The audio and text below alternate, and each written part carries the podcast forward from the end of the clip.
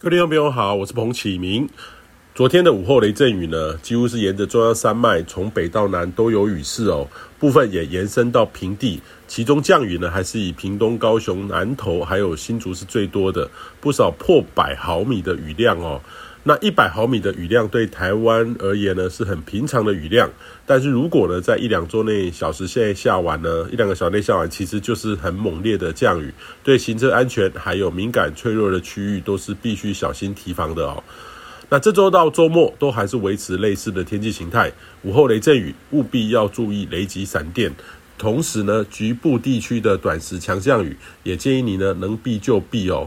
除此之外，还是吹着偏西南到南风，南部清晨呢在沿海附近还是因为海陆风环流跟迎风面交汇，有这种局部降雨。不过呢，雨势会比这种午后雷阵雨还是有些差距哦。那在台湾这个东南方的小扰动发展的条件是比较差的，不过有机会沿着太平洋高压边缘的势力北上接近，对台湾呢没有直接的影响，但是有机会提供一些水汽，让午后雷阵雨更旺盛一些。那在换日线附近的低压呢，其实同时沿会沿着这个高压的下缘。持续的往西走，那有机会呢持续发展，这个是离东亚陆地非常的远哈，还不用太过立即关心会不会侵袭台湾，呃，但是就算会是接近的话，其实也是一周后的事情，变动度还蛮高的，稍微留意就可以了。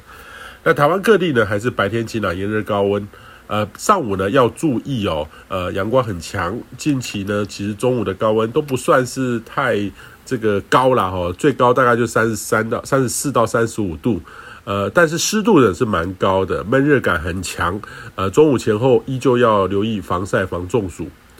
那全球气候变迁的评估报告呢，到对我们到底有什么样的影响？其实虽然说这个是全面性的哦，全球性的，但台湾呢同样也会受到影响。呃，甚至呢，局部在地的影响是更大的哦，所以也建议你呢，可以收集台湾本地的数据。至少呢，过去二十年台湾的气候特性的变化是非常的剧烈的。如果呢，推估到二零三零或是二零四零年的情境呢，离现在这种一二十年内，其实就已经可以看得出跟现在又有一些不一样了。呃，各行各业呢，都可以从这样的资料中看到新的挑战。跟新的机会，但是必须立即、快速而且全面的减碳，还是必要的措施。以上气象由天地风险彭启明提供。